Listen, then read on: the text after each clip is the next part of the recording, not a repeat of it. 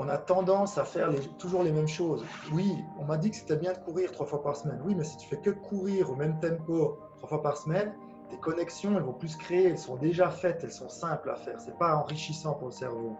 Ah, Bertrand Coach, c'était le force spécial qui a fait six ans de force spéciale, des sélections, qui est parti à l'étranger, qui a protégé des personnes.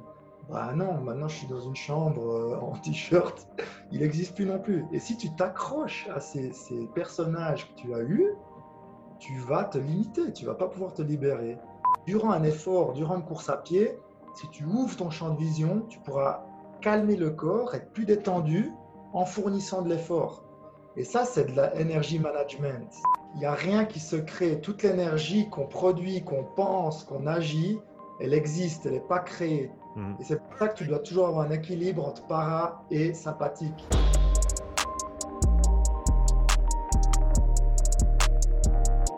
Salut Bertrand, on est live, bienvenue sur le podcast à nouveau, comment tu vas? Ça va bien, merci et toi, tu vas bien Sean? Ça va bien, c'est un grand plaisir de te recevoir à nouveau, il fait beau chez moi, il doit faire beau chez toi aussi, on n'est pas trop loin. Je crois, ouais. Attends, je regarde. Ouais, un peu de bise, mais sinon, ça va bien. Exactement. Il fait, il fait frais, mais il fait beau. Euh, alors, quoi de neuf depuis la dernière fois qu'on s'est parlé, euh, Bertrand? Alors, déjà, je voulais te remercier pour ton podcast que tu m'as proposé de faire avec toi, qui a eu un bon, bon succès, beaucoup de retours, de, des mm. questions, des feedbacks, euh, des prises de conscience aussi. Donc, un grand merci à toi. Et je t'encourage à continuer parce que j'adore ce que tu fais. Bah, en tout cas, merci, merci beaucoup et merci à tous ceux et celles qui, écoutent et qui nous regardent ou qui nous regardent. Euh, parce que c'est toujours euh, chouette de savoir qu'il y a du monde qui est intéressé, du monde qui pose des questions.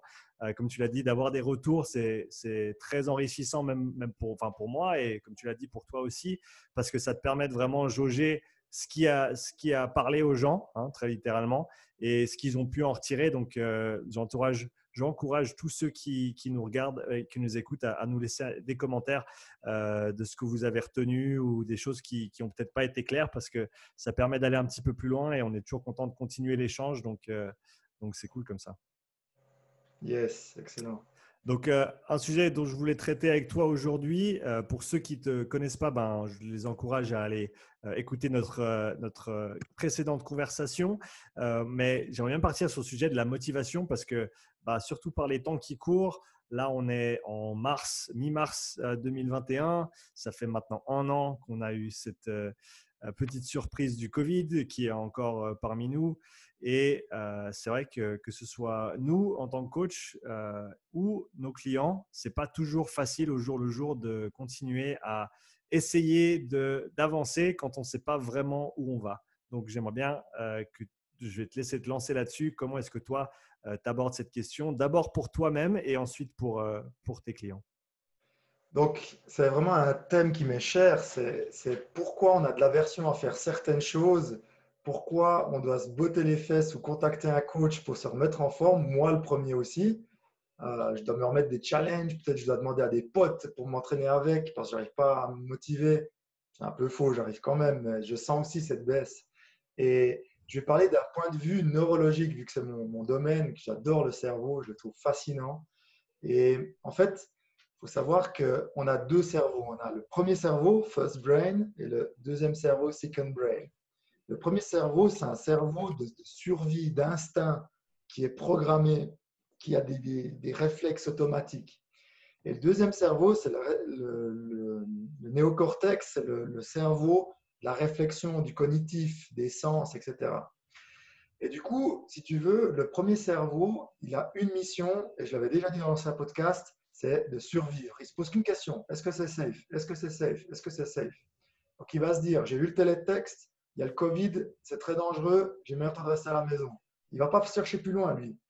Donc, le premier cerveau, il va toujours te dissuader de faire des choses qui sont un peu menaçantes, que ce soit aller te baigner dans l'eau froide, que ce soit d'aller courir, avec la bise, que ce soit soulever des grosses charges, euh, que ce soit aussi au niveau de, la santé, je me suis pété un genou, euh, je dois me mettre en forme, j'ai de l'aversion à le faire. Donc, le premier cerveau, il est vraiment très euh, paresseux. Conservateur aussi dans un sens de Conservateur moi j'en fais, mieux je me porte. Exactement. Maintenant, il peut être très utile ce premier cerveau, je vais en venir après. Le deuxième cerveau, lui, il a un job et son job, c'est d'inhiber le premier cerveau. Et en fait, vraiment, le deuxième cerveau, c'est lui qui va pouvoir aller dans la performance, qui est quelque chose de pas naturel à la base, ou même dans la prévention. J'adore ce terme prévention. Le premier cerveau, il n'est pas dans la prévention. Lui, il va dire, tout d'un coup, je vois, j'ai mangé une coupe Danemark avant. Ah, coupe Danemark, trop bon. Sur le moment, c'est trop bon une coupe Danemark. Ça fait il y a du sucre, il y a des hormones et tout. Mais lui, il va pas se dire préventionnement, euh, en prévention, euh, glycémie élevée, pic d'insuline, euh, risque de diabète, etc. C'est lui qui va après amener à inhiber ses, envies. tu vois ce que je veux dire. Mmh, mmh. Du coup, une explication du pourquoi on a de la peine à, se bouger, parce que se bouger, c'est prévenir les, les, potentielles maladies, les potentiels problèmes, blessures, douleurs, etc. Ça, c'est prévenir. Et pour qu'on puisse aller dans la prévention, il faut développer ce deuxième cerveau. Et en gros, euh, du coup, je vois aussi, je travaille en clinique avec des, patients dépressifs, burn-out, euh, addiction, euh, des personnes âgées, aussi des, personnes avec des douleurs chroniques. Je le vois clairement qu'ils sont en manque d'activation de ce deuxième cerveau. En fait, ils vivent dans un monde fermé, cloisonné de stress, d'anxiété, euh, de, questionnement, de ruminement qui ne les fait plus sortir de, chez eux. Hmm. Et ce, ce ouais, laisse-moi juste euh, j'avais une pensée qui m'est venue et ensuite elle est repartie. Euh, vas-y, je te laisse continuer, ça, reviendra. Du coup, la question, c'est comment activer ce deuxième cerveau? C'est hmm. ça le secret. Et comment l'activer? Il va avec les quatre satellites, quelque chose que j'ai, cité au premier podcast. Les quatre satellites que sont la proprioception, que ce soit sensoriel ou moteur, euh, la vision, l'équilibre et la respiration. Si tu travailles ces quatre satellites au quotidien, tu vas pouvoir développer un néocortex, un lobe frontal, un lobe temporal, occipital, etc., qui, qui soit beaucoup plus fort, qui a beaucoup plus de connexions qui se créent. Et ça va faire qu'il va pouvoir plus inhiber le monde menaçant et anxieux que le premier cerveau vit au quotidien. C'est pas simple que ça. C'est intéressant ce que tu dis parce que comme tu l'as dit, tout, ce qui est de la vision, euh, tout ce qui est de, ben tu as mentionné la respiration aussi, c'est des choses et, et le, la proprioception, c'est des choses qui sont dans, une certaine mesure instinctive euh, et donc qui sont connectés à ce, premier cerveau, si on veut, ou à, ces tendances primitives qu'on a, ou à ces, réflexes, ces réflexes ben, humains, parce que c'est vraiment, la base de, notre cerveau et de qui on est, euh, les réflexes ben, presque, animaux, si on veut. Euh, et, donc, comme tu le dis, ben, d'utiliser ces, ces différents satellites, c'est en fait des passerelles qui nous permettent d'influencer d'une certaine manière cette partie de notre cerveau qui a évolué à, a, il, y a des, centaines de milliers d'années, voire plus, euh, mais ça nous permet de, peut-être se reconnecter avec, faire le lien pour ensuite pouvoir avancer et ne pas rester coincé dans, dans ce mode de survie et ce mode de peur tout le temps. Quoi. Exactement, c'est juste. Et comme tu l'as dit, après, je ne vais pas aller plus dans les détails, mais au niveau de la respiration notamment, tu vas pouvoir aussi taxer le premier cerveau. Donc, la respiration, la vision, ces quatre satellites peuvent aussi activer le premier, mais aujourd'hui, on va parler de l'activation du deuxième cerveau. Euh, donc, le cerveau, il, se nourrit de, trois choses. La première, c'est l'oxygène. Le deuxième, c'est le, glucide, les glucides. Et le troisième, c'est l'activation. Et c'est ça qu'on a omis de, de, mentionner. Et moins il y a d'activation avec ces quatre satellites, le plus tu perds tes connexions neuronales et le plus tu vas venir te braquer avec un premier cerveau. Hmm. Et je le vois avec mes patients, mais même nous, on le sait, on va pas très bien, on a une journée, une longue journée passive dans un écran euh, ou euh, un souci avec la famille. On va bouger, on va courir, on va, on va regarder, euh, etc. On se sent mieux. On se sent mieux parce qu'on recrée des, des connexions neuronales. Donc, c'est pas plus simple que ça. Maintenant, le truc, c'est que on a tendance à faire toujours les mêmes choses. Oui, on m'a dit que c'était bien de courir trois fois par semaine. Oui, mais si tu fais que courir au même tempo trois fois par semaine, tes connexions, elles vont plus se créer, elles sont déjà faites, elles sont simples à faire. Ce n'est pas enrichissant pour le cerveau. Du coup, j'encourage vraiment à, varier et faire des jeux avec des balles, jouer avec les enfants. Euh, on est trop dans la proprioception, à mon avis. On est trop dans le mouvement et moins dans ça, dans ça et dans la respiration. Mm. Et, je prends l'exemple du yoga qui est super bien au niveau proprio, au niveau équilibre, au niveau respiratoire, mais au niveau de la vision, il n'y a rien. Donc, tu peux pas dire j'ai une activité, ouais, c'est suffisant. Il faut vraiment toujours penser à ces quatre satellites. Comment je peux hebdomadairement les, les, activer différemment? Mmh. Et ça, ça va te faire progresser, ça va te faire être beaucoup plus flexible, ça va te faire voir la prévention, la performance. Tu vas voir que c'est bien pour toi. Mmh. Et donc, comment, comment est-ce que toi, tu abordes ces, ces, ces, quatre choses au quotidien avec tes, avec tes clients ou avec tes patients? Comment est-ce que tu leur suggères d'intégrer ça dans leur, euh, euh, dans leur routine au jour le jour pour justement pouvoir euh, solliciter cette partie du cerveau et faire en sorte qu'elle soit active le plus possible? Je prends un exemple, je vais te donner deux exemples. Le mien et puis un patient qui a eu un très très gros burn-out en clinique. Patient du burn-out, 25 ans, un être transparent, vide, plus d'émotions, plus rien, antidépresseur et tout. Et du coup, que je lui ai fait, on a allé, c'est à, Qatari, je me souviens encore, il vu la neige, je lui ai mis les raquettes au pied, on a monté en dehors du chemin un gros dénivelé en hors-piste. Donc là, niveau proprioception, on est au top. Niveau équilibre, on est au top. Niveau vision, au niveau vision, je lui ai demandé d'observer la nature. On va revenir après à la vision périphérique. Je lui ai demandé de voir s'il voit par exemple mes doigts pendant une marche, de l'ouvrir le champ. Mhm. Euh, ensuite, niveau respiration, je lui ai fait faire la respiration nasale pendant la montée. Euh, on va revenir à ce sujet aussi. Je vais en parler comment activer les parasympathiques avec les quatre satellites. Et en fait, dans une session d'une heure, j'étais constamment à activer les quatre satellites avec des choses qu'il n'avait pas l'habitude de faire. Le mec, à la fin de la marche, il m'a offert un café, il avait la banane. Et on m'a dit à la clinique, ça faisait longtemps que je ne l'ai plus vu sourire, il était heureux, une heure. sans médoc, enfin, sans, c'est juste lui, c'est lui qui a les ressources. Et donc ça, c'est l'exemple thérapeutique. Maintenant, à mon niveau, euh, comme vous le savez, je suis papa, j'ai dit au podcast, j'ai des formations actuelles pour être reconnu par les assurances aussi, donc j'ai beaucoup. Aujourd'hui, j'ai eu que 30 minutes pour m'entraîner. J'ai dit comment je peux faire mes quatre satellites en 30 minutes? Qu'est-ce que j'ai fait? Des marches d'animaux dans le couloir avec le petit. Il adore, il me regarde, il apprend. Marche d'animaux, tu travailles ta proprio, ton sensoriel, en contact avec le sol. Euh, j'ai bougé ma tête pendant la marche vestibulaire. Euh, après, j'ai fait des exercices avec des feuilles, des différents exercices pour la vision en fait. Et j'ai fait de la respiration type russe euh, c'est des respirations rapides d'équilibre O2-CO2 pendant que je faisais de la marche. Et en fait, en 30 minutes, j'ai eu un boost des quatre satellites. Et tu sais quoi, je me suis senti tellement bien après, que 30 minutes. Donc, j'aurais aussi pu dire, je vais courir 30 minutes, mais j'aurais pas eu euh, autant d'activation qu'en faisant tout ça. Et, donc, de, manière générale, pour quelqu'un qui aurait peut-être 30 ben, minutes par jour euh, pour ses activités physiques diverses et variées, est-ce que tu recommandes de, de faire quelque chose comme ça chaque jour? Est-ce que peut-être alterner entre différentes pratiques euh, Chaque jour, satellites. Hmm? Chaque jour, 4 satellites. Même si tu as 15 minutes, tu dis, OK, je fais 5 euh, minutes rétention plein, rétention vide, rétention plein, rétention vide. 5 minutes d'apnée, rétention plein, rétention vide. Ça va te booster ta respi, ça va te créer plein de connexions. Hmm. Après, niveau vision, tu te dis, OK, je prends un livre, je prends un livre et puis je le lis très loin.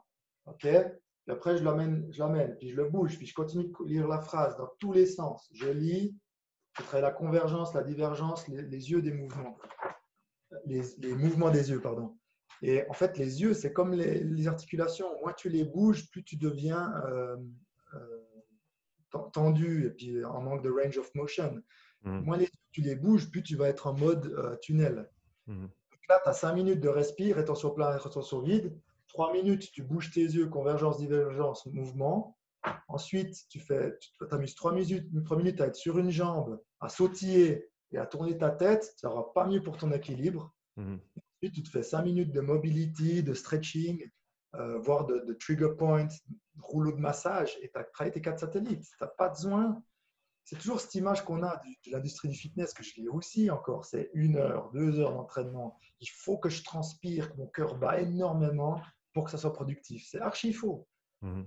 Peut-être dans l'industrie, euh, dans l'économie comme on vit aussi, on pense que la productivité, ça passe avec des heures comme ça sur l'ordi à produire, à produire, à tchatcher et tout. La productivité, c'est aussi de jouer, c'est la prévention. Ok, aujourd'hui, je prends 30 minutes pour jouer aux échecs avec ma chérie. Ça, c'est de la prévention parce que les échecs, c'est riche pour le cerveau.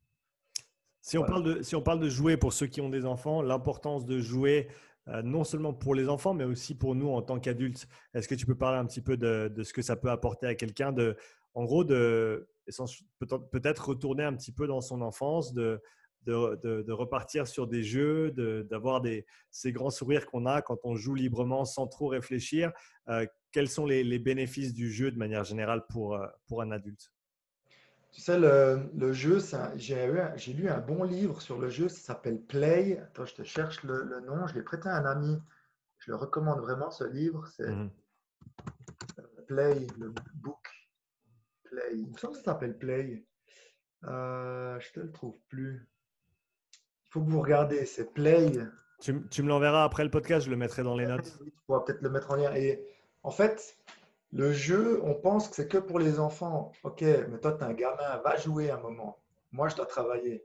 Non, non, j'ai pas le temps de jouer, c'est pas productif. Ah, c'est mal vu de jouer parce que je m'amuse, je dois être sérieux.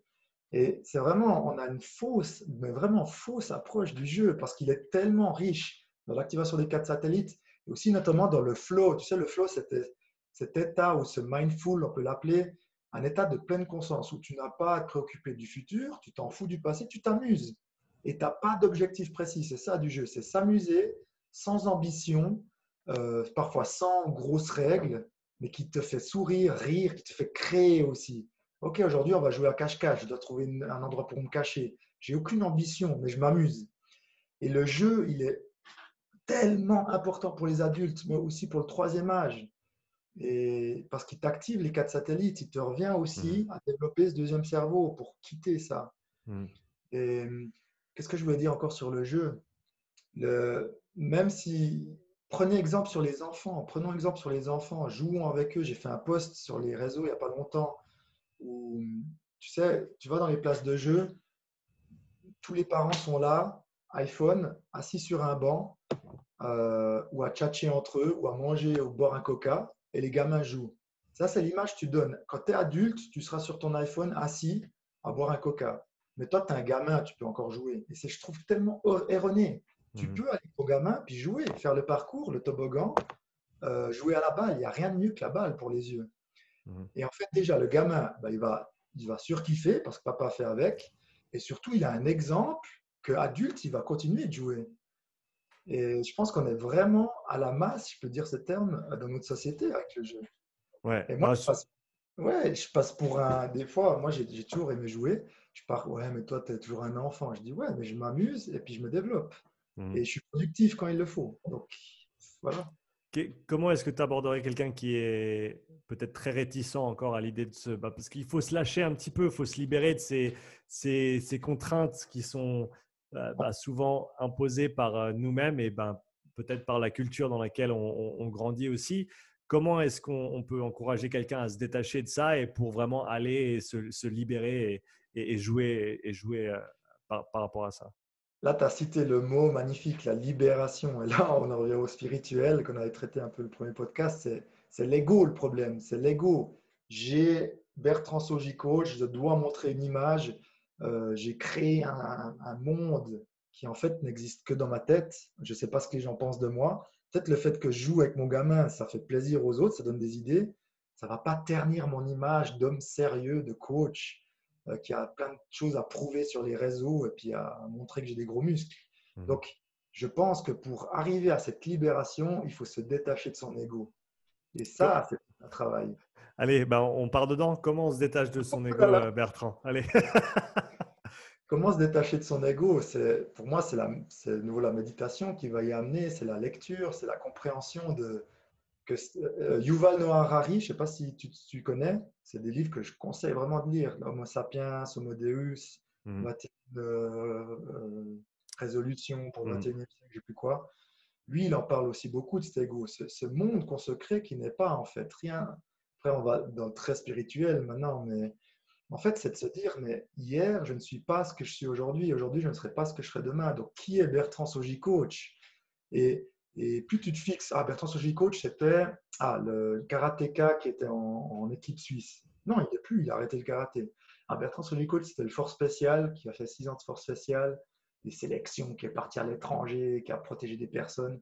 Bah non, maintenant je suis dans une chambre euh, en t-shirt, il n'existe plus non plus. Et si tu t'accroches à ces, ces, personnages que tu as eus, tu vas te limiter, tu vas pas pouvoir te libérer.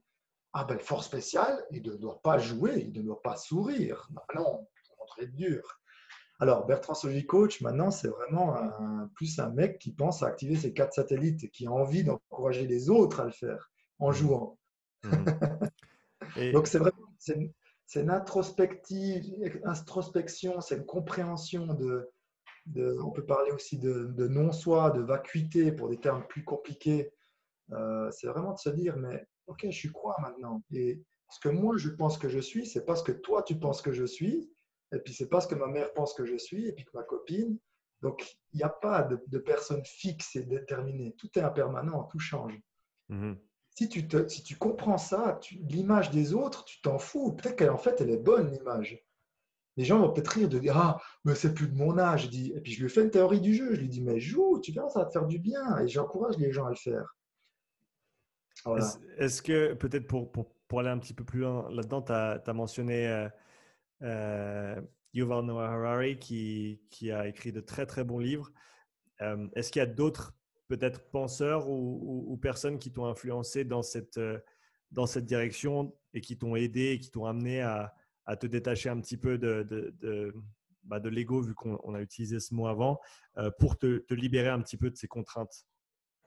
Alors, j'ai beaucoup de références, mais donc Yuval Noah Harari, lui, il est aussi pratiquant, il pratique énormément le Vipassana, mmh. il dans son livre. Mais sinon, j'ai des, dans ce milieu-là, euh, Bertrand Picard, c'est un livre que je recommande aussi, Changer d'altitude, incroyable. Euh, Yuval Noah Bertrand Picard. Après, je suis plus spécifique à la spiritualité bouddhiste. Du coup, j'ai des, en tête, j'ai un Mathieu Ricard qui est très simple à comprendre. Mhm. Euh, et d'autres maîtres, mais voilà, Picard, euh, Picard Harari. Comment est-ce que tu es, comment est-ce que es tombé dans ce monde-là? Euh, si, enfin, si tomber, c'est le, c'est, le bon terme. Quelle a été ta transition depuis le, on va dire, le Bertrand, avant qu'il ne prenne conscience de l'importance de cet aspect-là de la vie Comment est-ce que toi, tu as, parcouru ce chemin?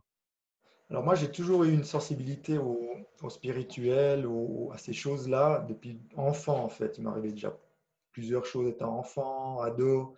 Donc j'ai toujours eu, en fait, j'ai toujours eu des choses que j'ai pas pu expliquer et des, des, intérêts un peu spéciaux par rapport aux autres. Et je ne savais pas les expliquer pourquoi. Et maintenant, je découvre le pourquoi du comment à travers le bouddhisme. Donc, c'est mon truc. Voilà. Mais euh, je pense déjà que c'est le rapport avec la mort qui m'a fait beaucoup changer. La mort de, des membres de ma famille, la mort des, la des amis proches aussi, m'ont fait essayer de comprendre qu'est-ce que la mort, pourquoi. Et, donc, il y a cet aspect-là de mort. Il y a aussi pour moi l'aspect de, de la mort, l'aspect, euh, comment le mentionner, l'aspect de... Avant, j'étais quelqu'un de très dans la performance, dans les ambitions, je voulais toujours plus. Et à un moment, tu te réveilles et tu te dis Waouh, j'ai fait ça, ça, ça, ça, ça, j'ai même pas profité, je n'étais même pas content. je voulais toujours plus. Et en fait, c'est là que tu te vois que tu n'étais pas toujours en pleine conscience avec le moment présent, d'être dans la gratitude, d'accepter le moment tel qu'il est, sans être dans les pronostics. Mmh. ça, c'est aussi un deuxième aspect qui m'a fait changer. Aussi, bien sûr, des retraites que j'ai fait en silence. C'est là que ça a été une révélation pour moi. L'année passée, j'ai fait encore une de 15 jours en silence. Tu peux décrire un petit peu comment ça se passe?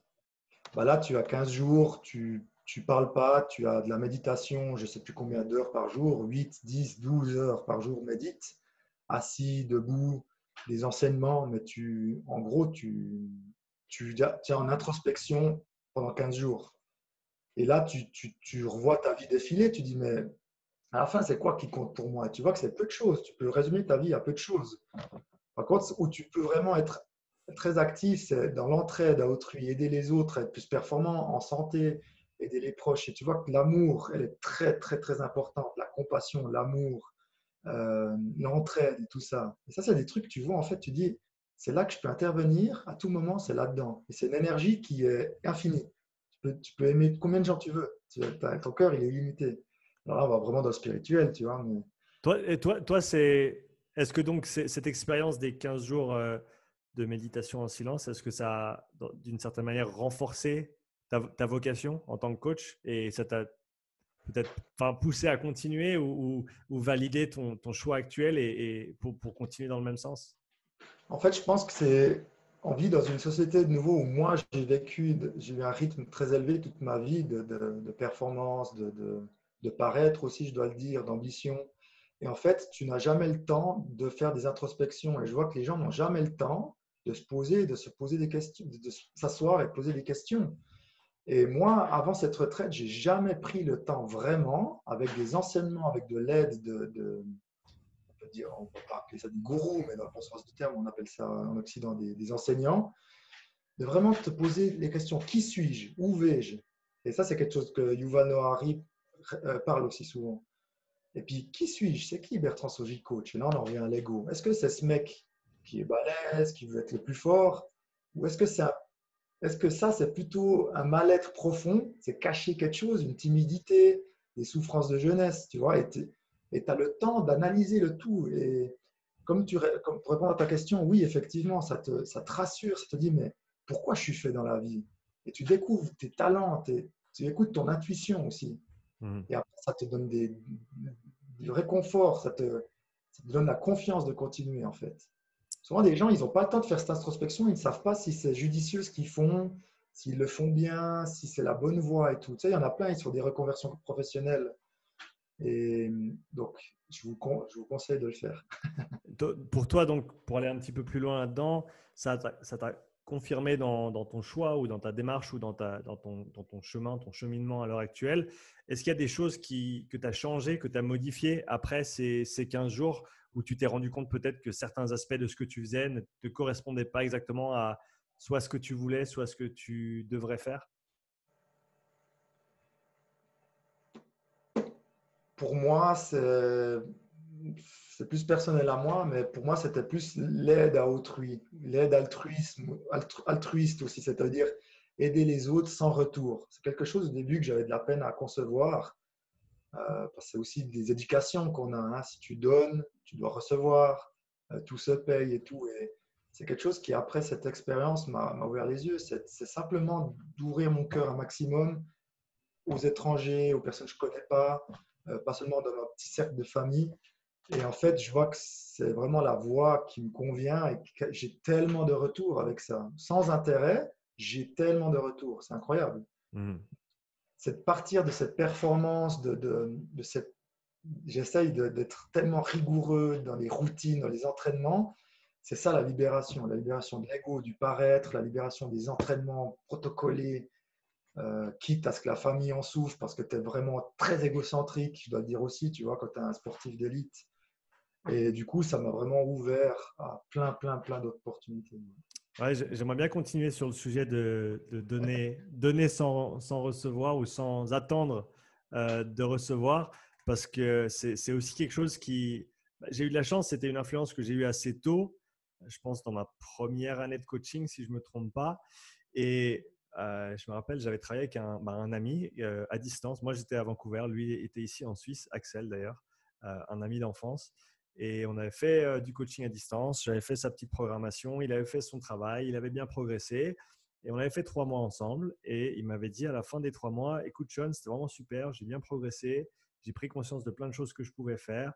Est-ce que tu peux me montrer, mais j'aimerais bien continuer tout seul, est-ce que tu peux me montrer comment écrire un petit programme d'entraînement?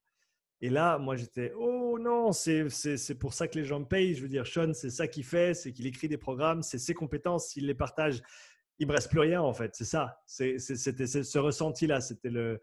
Euh, j'avais peur de donner cette information du fait qu'après ça me rendait inutile en fait. Euh, et donc j'ai parlé à, quelqu'un qui, m'a beaucoup aidé ces, premières années. Il s'appelait Dan. Et je lui ai dit, écoute, Dan, qu'est-ce que je fais? Et il m'a dit quelque chose qui m'est resté et c'est quelque chose que, qui me revient à l'esprit au minimum une fois par mois, voire deux, trois fois par mois. C'est dans cette situation-là, la meilleure version de toi-même, Sean, qu'est-ce qu'elle ferait? Ah. Et, j'ai dit, ben, ben, je partage l'information. Il n'y a, pas, vraiment d'autre. n'y a pas vraiment d'autres solutions. Et, au final, c'était pour moi en tout cas la, bonne façon de faire. Et comme tu le dis, je te rejoins là-dessus. Euh, je me suis rendu compte depuis que, qu'au final, ça marche beaucoup mieux comme ça, que ça te permet d'atteindre beaucoup plus de monde aussi. Parce que si tu attends toujours que les gens ils jettent de l'argent pour dire quelque chose ou faire quelque chose ou partager quelque chose, euh, au final, si ton objectif c'est d'aider le plus de gens possible, et là je te rejoins complètement là-dessus aussi, c'était mon objectif quand j'ai commencé à coacher et ça le reste aujourd'hui. Si tu veux aider le plus de monde possible, eh ben, ça, ça devrait être ton objectif premier avant tout le reste. Et, donc, il faut mettre ça en avant et pas avoir peur, comme tu as dit, d'ouvrir, de donner. Euh, et, au final, le, monde, d'une certaine manière, prendra soin de toi en retour si tu, si tu le fais correctement. Quoi. Mmh. Oui, vraiment. Et tu vois, quand tu comprends cette notion d'interdépendance, qu'il n'y a pas de soi isolé, qu'il n'y a pas de, n'y a pas de Bertrand, de Sean, de ça. C'est toutes des connexions. Et tu regardes au niveau physique, la physique quantique, c'est des multitudes d'énergie, d'atomes qui mmh. sont tous en connexion. On n'est pas mmh. plus que ça, nous, à la base, tu vois. Mmh. À part cette conscience qui crée tout ce qu'on voit, qui n'est pas vraiment réel, en fait. Parce que moi, je te vois et toi, tu ne te vois pas de la même manière déjà. Donc, tout ça n'est pas réel, ça n'est que dans notre conscience. Ça, déjà, il faut savoir. Et pour parler de l'interdépendance, c'est ça un truc super important, c'est de se dire, si moi, j'aide quelqu'un, lui va aller mieux, lui peut-être va créer un nouveau business qui va peut-être m'intéresser. Euh, tu vois, ça, ça, va et ça va très vite en fait. C'est pas des trucs. Euh, ah, c'est l'effet domino quoi. C'est l'effet domino où tu peux avoir une influence positive sur la vie de quelqu'un. Et bien sûr, on espère tous que ben, tout un chacun trouve sa vocation, trouve sa voie, puisse se développer là-dedans. Et pour que tout le monde. Enfin, pour moi, ça, c'est l'utopie absolue. C'est un monde où chacun vit sa passion et, d'une manière ou d'une autre, de manière, de manière équilibrée et interdépendante euh, avec, avec tout le monde, euh, et qu'on puisse tous voilà, faire ce, qu'on est, ce pourquoi on est là, euh, tout en se complémentant chacun, parce qu'en sachant qu'on n'a pas tous les mêmes compétences, on n'a pas tous les, les, mêmes visions, les mêmes passions. Et, et, donc, c'est important de prendre conscience de ce que tu peux faire, mais aussi de ce que tu ne peux pas faire. notamment, bah, pour moi, par exemple, récemment, ça a été de commencer à travailler avec d'autres coachs de manière un peu plus rapprochée. Euh, j'ai peut-être, il y a peut-être, il y a un champ de compétences que que j'ai, mais qui est peut-être pas assez développé. Donc, je vais aller chercher un autre coach qui est plus compétent que moi dans le domaine pour euh, rajouter ça à la collection de, services que je peux potentiellement offrir à, mes clients ou à, d'autres clients. Et mais en gros, on en revient à l'idée qu'ensemble, on sera plus fort que chacun de son côté isolé. Et peut-être que c'est un petit peu. Enfin, pour moi, quand je suis revenu en Suisse après sept ans au Canada, c'était vraiment ma vision de, de, la Suisse de manière générale. Et honnêtement, dans, le monde du coaching, je ne connaissais pas grand monde, donc je ne pouvais pas vraiment me faire un avis. Mais j'ai encore cette, perception qu'il y a beaucoup de coachs qui sont fermés, qui, veut, qui, pensent, enfin, qui pensent beaucoup à eux-mêmes. Et bien sûr, il faut penser à soi, il faut prendre soin de soi, il faut pouvoir payer ses factures. Tout ça, c'est très important. Mais au final, au-delà de ça, est-ce qu'on ne serait pas mieux à tous collaborer pour, comme tu l'as dit, aider un maximum de gens, atteindre un maximum de gens, être complémentaires au niveau de nos compétences et, pouvoir, euh, au travers de ça, avoir le, le, plus, le plus grand possible. Ouais. Tu sais, après, c'est un avis que, qui est que mon avis, mais qui est partagé par beaucoup de gens, c'est que toute personne à la base est bonne. Toute personne à la base, on peut dire la nature de Bouddha, si on va plus loin dans le spirituel. Mmh. Ce qui fait que des personnes sont moins bonnes, que ce soit des terroristes, des dictateurs, des violeurs, c'est le, le, voile de l'ignorance, l'ignorance qui s'est créé. Mmh. Tu vois, il y a des mecs qui font faire la guerre dans un pays en pensant faire du bien aux autres. Alors, c'était c'était pas juste, mais pour eux, ils pensent quand même que c'est bien. Il y a, l'Angleterre, ils sont actuellement, actuellement en train de se réarmer au niveau atomique. Ils pensent faire du bien, ils pensent à protéger la population. Donc, on a tous l'envie de vivre dans le bonheur et d'éviter la souffrance, tous sans exception. Le problème, c'est qu'on a cet ego qui peut limiter. Un ego surdimensionné, notamment dans le sport, il y en a énormément. Et, c'est juste pour moi, moi j'essaie de lire au-delà de ce, brouillard. Même les personnes avant que je pouvais juger mal, que j'ai critiqué dans la pensée, dans, les paroles et les actes, euh, j'ai vraiment cherché à changer. Je dis, OK, lui, ah, c'est son brouillard d'ignorance, c'est son ego. Au-delà de ça, qui est cette personne? Je sais que c'est une très bonne personne. Et je suis convaincu qu'on a tous un grand cœur, on a tous envie de vivre le bonheur et d'éviter la souffrance, tous aux exceptions. Sauf qu'il y en a qui s'y prennent moins bien que d'autres. Il y en a qui ont des autres intérêts plus égocentriques, mais c'est toujours derrière ce brouillard d'ignorance, comme on l'appelle. Mmh. Et si tu arrives à, aller au-delà de ça, euh, tu vois que les gens sont incroyables. Et ça, bah, ça, ça fait longtemps que je le vois, mais tu as même des gens, tu sais, quand tu coaches, tu connais au, début, tu dis c'est qui ce mec? Puis après, tu te trompes tellement, tu sais, il apprend à te connaître, il a confiance. Pourquoi il est comme ça? Parce que peut-être il a eu des mauvaises expériences, il a eu des mauvais coachs, peut-être qu'ils les ont blessés. Tu sais jamais, tu sais mmh. pas la vie des personnes. Donc, et de nouveau, ça c'est de nouveau un truc, c'est un réflexe du cerveau que d'être dans la prévision, dans la prévisibilité. Que tu le veux ou non, ton cerveau il va dire ah Sean, tatoué, crâne rasé, petite barbe, ça doit être un, gars du monde du fitness, du paraître. Je te donne un exemple. Hein. Et du coup, après, tu as cette conscience que tu dois travailler comme les muscles qui te dit Hé mec, va pas trop vite. Tu sais pas sa vie, tu sais pas ce que ça signifie ses tatouages, tu sais pas s'il a des problèmes de cheveux, tu sais pas s'il tu sais rien. Et du coup, c'est pour ça que le travail de l'esprit, il est autant important que le travail des quatre satellites. Le travail de l'esprit, c'est le non-jugement, c'est d'apprendre à connaître les personnes. Parce qu'on mm. a tous souffert, on a tous des soucis, on a tous un intérêt à vivre le bonheur et d'éviter la souffrance. Et du coup, si on comprend ça, on arrive vraiment plus à s'ouvrir et à avoir un monde, un monde meilleur, vraiment. Mm. Tu as, dit quelque chose par rapport à... Au cadre, mais pardon. non, non, le, le cadre, c'est celui qu'on met. donc, donc il n'y en a pas. C'est nous, nous qu'on décide. On est chez nous, Bertrand. Alors, euh, un truc que tu as mentionné, c'est l'ego dans, le, dans les sportifs de haut niveau. Et tu en as parlé pour toi-même, euh, étant donné que tu as, évolué à un haut niveau dans, plusieurs sports différents, dans plusieurs disciplines différentes. Est-ce qu'à ton avis, c'est une nécessité Moi, personnellement, je le vois comme une nécessité pour un athlète de haut niveau pour atteindre ses objectifs de, de performance et en gros être meilleur que tout le monde? Euh, c'est quelque chose qui est absolument déterminant dans le sens où si tu passes trop de temps à penser aux autres dans ces situations-là, tu vas pas nécessairement avoir la place ou le temps euh, ou la, la, la euh, the drive, je trouve pas le mot en français, l'élan, on va dire, pour, euh, pour atteindre ces, ces, objectifs-là. Qu'est-ce que tu en penses? C'est une bonne question. Si je regarde, si je regarde pour moi, j'ai Federer en tête. Federer, il joue pour lui, il joue pas contre l'autre. J'ai vraiment l'impression. Je ne le connais pas plus que mm. ça, mais on voit que le mec, s'il rate, il s'en veut à lui. Si l'autre fait un bon point, il s'en veut à lui. Il est même content pour l'autre, tu vois.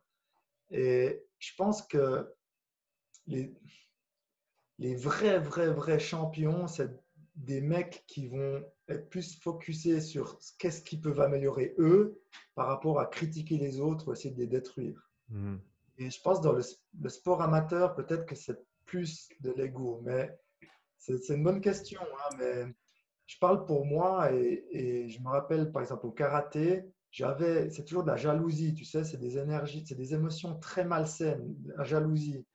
Lui, il est plus fort, lui, il a un papa qui est champion, son, père est un arbitre. Moi, j'ai toujours été deuxième au karaté, jamais premier. C'était Yannick Guerreon, qui d'ailleurs, on était en conflit. M'a écrit il y a quelques années euh, pour me dire que j'étais un grand champion et tout. Tu sais, c'était chou.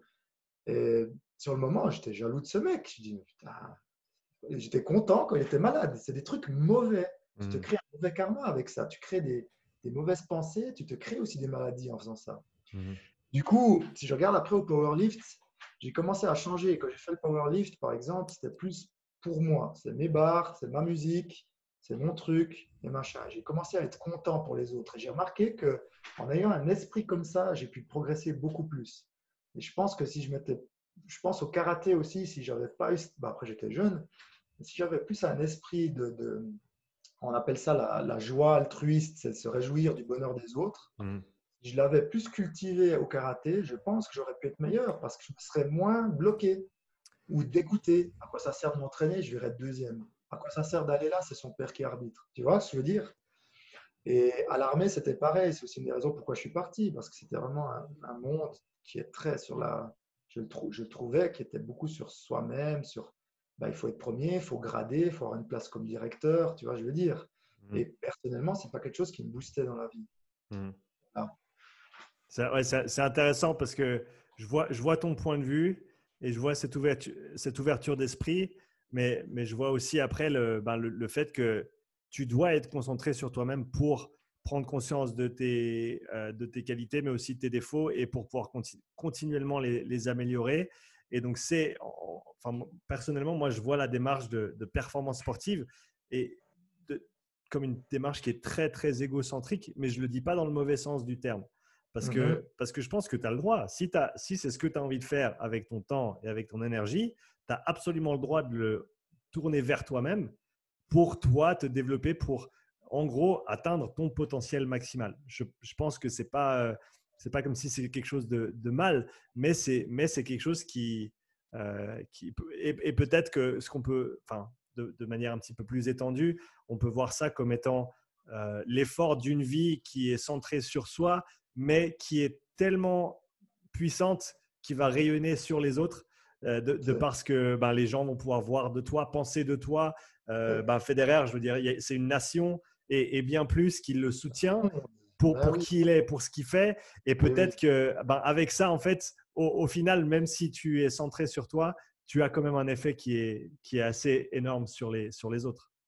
Ouais, tout à fait. Et, ouais, c'est pour moi, le sportif d'élite, la performance, c'est égocentrique, ça c'est sûr. Moi, je parlais surtout d'ego surdimensionné qui cherche à rabaisser les autres, tu vois. Donc, tu regardes un Federer qui n'est pas comme ça. Mhm. Tous les d'élite sont égocentriques parce qu'ils doivent, parce qu'ils doivent s'entraîner des heures, ils doivent penser à eux, à leur rigueur et tout.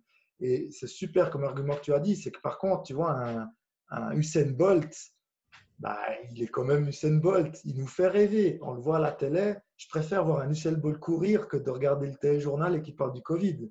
Hmm. Donc, comme tu le dis, derrière ça, il y a quand même un intérêt à faire vivre une nation, un monde, des enfants. Moi, quand je serai grand, je vais ressembler à Usain Bolt et je vais aller m'entraîner. Donc, ça, je te, rejoins tout à fait. Maintenant, je pense qu'il n'y a pas besoin d'aller, et c'est là où, on va dans les dérives, mais c'est plus dans le sport, sportif amateur, du coup. C'est le gars qui, qui veut être performant, mais qui est amateur. Et là, il y a souvent des dérives, genre, euh, toi, tu as une merde, il y a beaucoup de critiques, il y a l'envie de se doper, euh, tu vois, et ça, c'est très nocif. C'est ce sportif amateur qui veut ressembler à des pros, mais qui n'a pas les moyens, en fait. Peut-être on peut pousser un peu plus loin, vu que toi, tu as évolué dans, dans, ce, dans ces niveaux plus élevés. Pour quelqu'un qui est au niveau amateur, pour quelqu'un qui a envie de se donner, qui a envie d'aller plus loin, Qu'est-ce qui est nécessaire?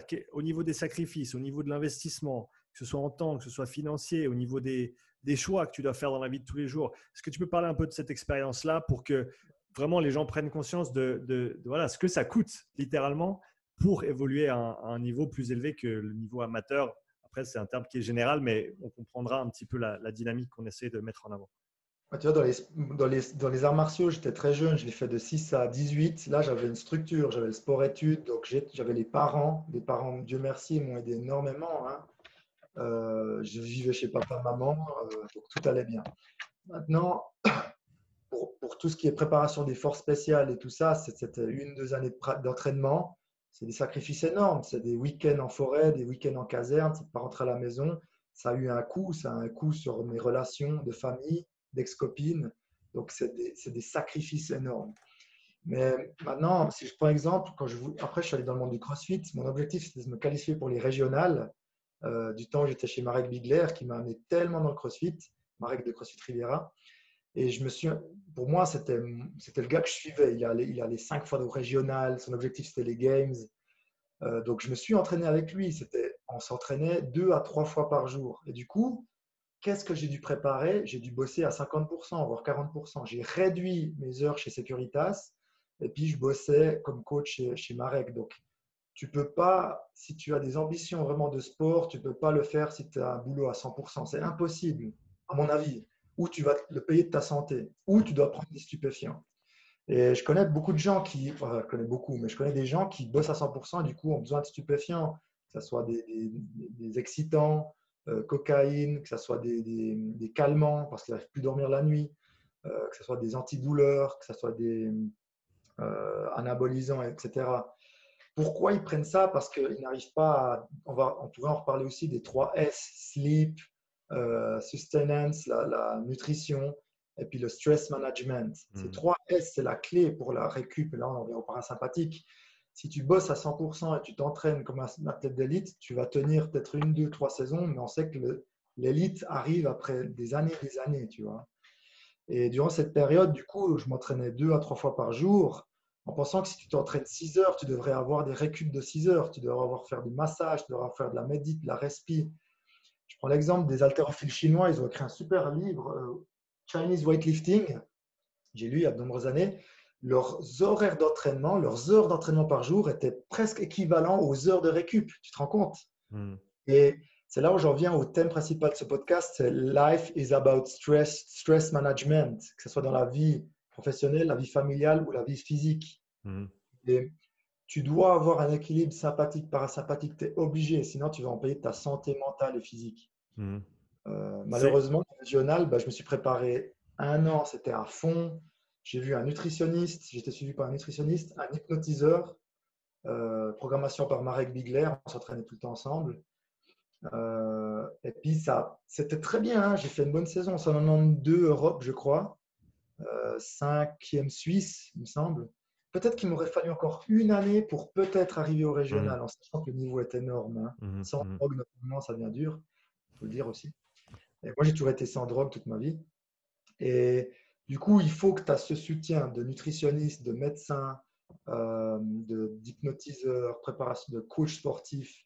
Euh, et surtout, et surtout, c'est un, cocon, une femme qui te supporte, à mon avis. Moi, ça m'a tellement aidé, ma chérie, qui soit là au compète, qui me fasse à manger, t'imagines, c'est un luxe et quelque mmh. chose de bon à manger parce que, euh, voilà, en gros, les sacrifices. Ouais, deux, choses qui ressortent de, de ce que tu as dit pour moi, c'est un, euh, ta femme qui est derrière toi, qui était derrière toi, qui l'est toujours. Euh, on, voit pour ceux qui sont dans le CrossFit, je veux dire Matt Fraser, sa, femme à lui, c'est pareil. Et, il le dit maintenant, il fait beaucoup de beaucoup d'interviews. quand il était en, mode entraînement, les 10 ou 11 mois de l'année où il s'entraînait avec acharnement, il lui envoyait un, il envoyait un message à sa femme 10 minutes avant d'arriver à la maison en disant je pars du fit, je serai à la maison dans 10 et 10 minutes plus tard, il avait son repas qui était prêt, massage le soir. Et un autre truc qui est, qui est ressorti ben, dans ce sens-là aussi au niveau récupération, c'est euh, quand tu parlais des Chinois et de leurs horaires de récupération.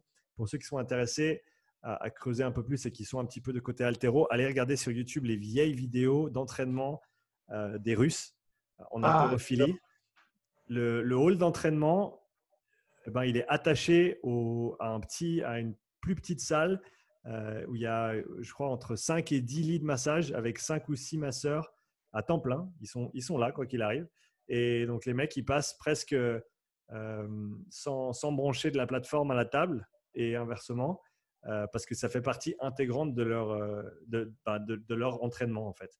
Et donc, comme tu l'as dit, on ne peut pas rêver du haut niveau sans avoir un investissement équivalent dans tout ce qui est récupération euh, parce que euh, voilà, ça, ça, fait, ça fait partie de, de, ce que ça coûte pour y arriver. Et tu vois, life is about stress, uh, energy management. Mhm. T'entraîner deux fois moins et, récupérer deux fois plus. Je te promets, enfin tu le sais, mais je vous jure que vous allez progresser. J'ai un pote là qui travaille à la clinique qui me dit Bertrand, tu sais que depuis que je m'entraîne une à deux fois par jour, je deviens plus balèze que cinq fois par jour, par, par semaine, pardon. Donc, avant, il s'entraînait cinq fois par semaine. Il est maintenant plus balèze avec deux fois par semaine parce qu'il a le temps de faire deux fois par semaine la récup, du coup. Et on était tellement erroné dans notre manière de fonctionner. On, cherche trop à s'entraîner. Et maintenant, je voulais aussi en venir avec cette histoire de premier, deuxième cerveau. Tu me rappelles, c'est que euh, je voulais te donner deux exemples, notamment avec Matt Fraser. Matt Fraser, qu'est-ce qui fait que tous les matins, il va s'entraîner? Il va s'entraîner deux, trois fois par jour il a ce lobe ce premier cerveau qui lui dit Mais mec, fais pas, t'es mieux à la maison avec ta chérie. Certainement qu'il lui dit ça aussi. Mais lui, il y va. Pourquoi il y va? Parce qu'il a des intentions de base. Chaque matin, certainement, il a une intention. Et l'intention, déjà, de un, c'est la chose la plus importante quand tu commences ta journée. Quelles sont tes intentions aujourd'hui? Je veux faire du bien à autrui. Je veux ouvrir mon cœur. Je veux penser à mes parents. Je veux courir. Je veux soulever du coup. Tu vois, l'intention, elle doit se faire le matin quand tu te lèves. Tu es, aux toilettes, tu fais ton intention. Sinon, la journée, elle défile, elle part. Et pour dire Matt Fraser, tu le vois bouger, je, l'admire, ce mec, je l'adore. Tu le vois faire un WOD, il est en pleine conscience, il est dans ses mouvements, il est dans sa vision, il est dans sa respi, il est dans son équilibre, il est dans sa proprio. Tu vois qu'il est en conscience avec ses quatre satellites. Et il n'est pas, et c'est là où il laisse le mental de côté. Il va pas certaines, c'est pas un mec trop qui va regarder les autres, je pense. Il fait son truc, il a son WOD, il a son temps, il est premier. Il n'est pas à, souffrir, à pronostiquer Ah, j'en peux plus, je fais une pause. Tu le sens, tu vois. Tu le sens qu'il est dans l'instant présent. Mhm. Et, dans tous et si tu arrives, à, si arrives à comprendre ça, Et c'est le deuxième exemple que j'ai, c'est dans le froid. Tu vas dans le froid, tu vas, tu, tu vas tout de suite sortir. Si tu dis j'ai froid, je tremble, je vais tomber malade, je vais avoir des crampes. Euh, ouais, cinq minutes, c'est déjà pas mal. Je peux sortir. Ego. Euh, ah, il faut que je reste encore cinq minutes. L'autre, il reste aussi à côté de moi. C'est une femme en plus. Merde, je vais rester 10 minutes de plus. Toi, ça, tous ces trucs euh, vont te faire sortir. Donc, il y a des moments où tu dois être avec ton deuxième cerveau dans les activations et tout, mais il y a des moments où tu dois le laisser, ce mental, et tu dois juste agir et laisser ton corps s'exprimer. Mmh. Dans le froid, si tu laisses ton corps s'exprimer, il va se réchauffer, il va sécréter les hormones d'adrénaline, il va se déstresser, se calmer. Tu vas tenir longtemps dans la glace. Si maintenant tu pronostiques et tu actives ce deuxième cerveau, le cognitif, tu vas sortir. Mmh. Donc, life is about energy management c'est d'avoir un équilibre entre premier et deuxième cerveau. Et il y a des gens, malheureusement, ils sont trop dans le deuxième cerveau. Des gens qui réfléchissent tout le temps, qui pronostiquent pour tout. Ça sert à quoi là que je fasse un podcast pendant une heure ici? Ouais, si c'est juste pour avoir quelques likes, bon, j'arrête. Ça, c'est ça, tu vois? Donc, moi, je trouve, il y a aussi l'équilibre parasympathique et sympathique que je voulais traiter aujourd'hui, mais il y a mhm. aussi l'équilibre premier et deuxième cerveau. Le cerveau qui, qui a réagi, qui agit, et le cerveau du cognitif, de l'intelligence. Il faut un équilibre entre les deux. Et le troisième exemple que j'ai, c'est Mike Horn. Mike Horn que j'adore, d'ailleurs que j'ai coaché ses filles. J'ai aussi la chance de le rencontrer, Mike, euh, à la maison. Et du coup, euh, le mec aussi, tu crois qu'il a envie le matin quand il se lève à, moins 40 dans sa tente, là, au pôle Nord, son premier cerveau lui dit Mec, euh, reste dans la tente, bien qu'il n'a pas trop le choix, lui. Hein. Mais après, il, il, y va et il coupe ça il vit avec son corps, avec ses mouvements, avec sa luge, avec ses observations, avec ses sens. Et il revient, tu vois, c'est toujours un équilibre. Mhm. Donc, je qu'il y a des gens qui sont trop là-dedans, dans le, dans le stress, dans l'angoisse, dans la paresse. Et il y en a qui sont trop là-dedans, dans le trop réfléchir, dans le trop euh, intellectuel, blablabla, euh, bla, bla, tu vois. Mmh, mmh. Comme exemple, je pense qu'ils peuvent aider à comprendre le premier et deuxième cerveau. Oui, ouais, absolument. Et, et, comme tu l'as dit, on voulait parler aussi un petit peu de récupération. On a encore quelques minutes, donc euh, bah, je, te laisse, je te laisse partir là-dessus parce que c'est euh, d'un point de vue euh, des, des 4 satellites hein, qu'on a, dont on a parlé depuis le début. Donc, si on reprend un petit peu ce thème, comment est-ce que toi, tu abordes le sujet de la récupération par rapport à, ce cadre-là? Donc, pour être assez concis, si tu prends les quatre satellites, tu peux les utiliser pour activer le sympathique. Si par exemple, tu bouges tes yeux tout le temps, tu fais des saccades avec tes yeux, ça active ton système sympathique, ça va l'activer, ça va stresser, ça va combattre fight or flight. ok? Maintenant, si tu actives ta vision périphérique, c'est une capacité à activer ton parasympathique. Et ça, c'est quelque chose que je dis durant un effort, durant une course à pied. Si tu ouvres ton champ de vision, tu pourras calmer le corps, être plus détendu en fournissant de l'effort. Et ça, c'est de la management. C'est de pouvoir activer ton parasympathique dans le sympathique. Et, et si tu, avant de faire un deadlift lourd, par exemple, moi j'ai des deadlifts euh, je ne sais pas, une barre 265, 270 en compète, bah là, tu es en mode sympathique. Mais quand tu as fini ton soulevé ou juste avant, tu touffes ton champ. Tu ouvres tout. Et là, ça calme le corps et tu reprends conscience de ton corps, tu vois. Et la vision périphérique, pour la vision, c'est un super outil de bras sympathique pour calmer. Quand tu vas en forêt marcher, marche avec une vision périphérique. Et c'est un skill qui s'apprend. Euh, tu peux aussi, si tu fais tu pas, du bike au fitness, tu te mets au bike, tu regardes les gens s'entraîner. Le mouvement attire la périphérie, si jamais.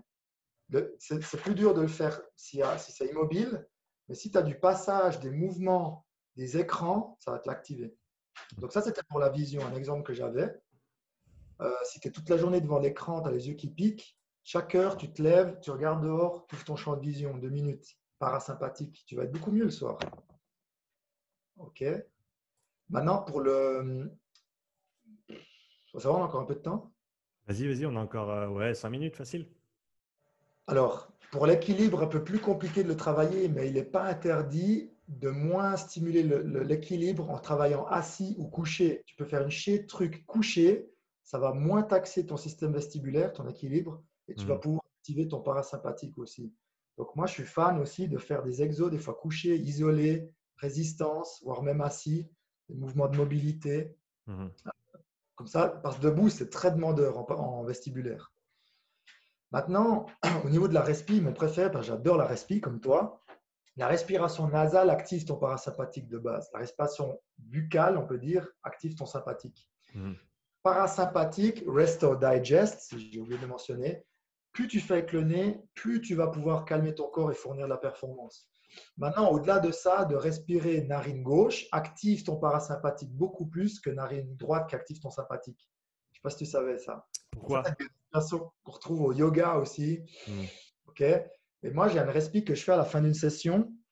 C'est 6 respis par minute. Elle se nomme 2-2-4-2. Tu inspires 2 secondes, tu bloques 2 secondes, tu expires 4 secondes, tu bloques 2 secondes. 2-2-4-2. Et moi, je le fais en nasal gauche, par exemple. Tu es ici.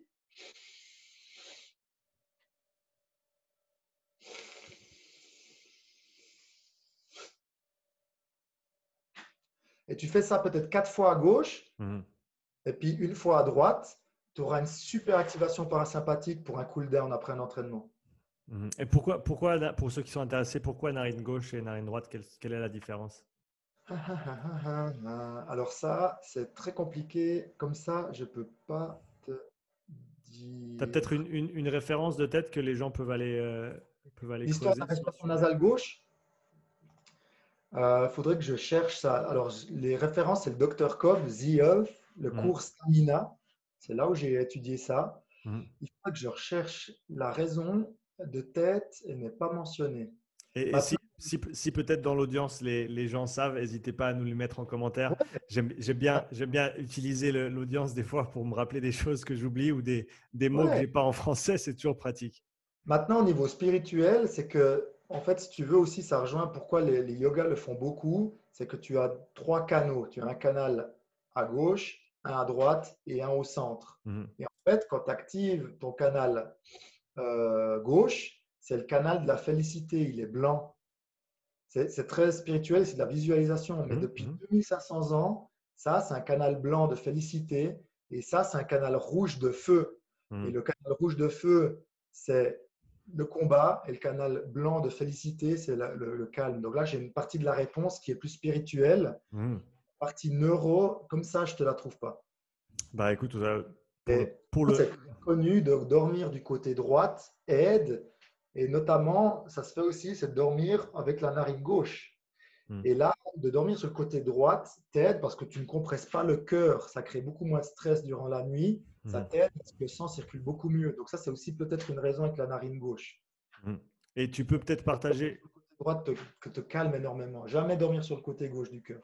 Hmm, peut-être partager pour terminer, euh, Bertrand, encore une pratique au niveau respiratoire que toi tu aimes bien pour euh, peut-être te calmer ou peut-être pour, euh, pour avoir un autre effet aussi. euh, Qu'est-ce que tu utilises couramment? Alors attends. Le 2-2-4-2, j'a- j'adore. Maintenant, le 2-2-4-2 peut venir un 4-2-8-2. J'adore faire des. En fait, c'est inspirer deux fois moins qu'expirer, Mhm. si jamais. Et euh, je regarde dans mes notes. Tu as donc ce 2-2-4-2 ou 4-2-8-2. Et une respiration que j'adore aussi, c'est le box breathing. C'est 4 secondes inspire, 4 secondes bloqué, 4 secondes expire, 4 secondes bloqué. C'est Mhm. du 4-4-4-4.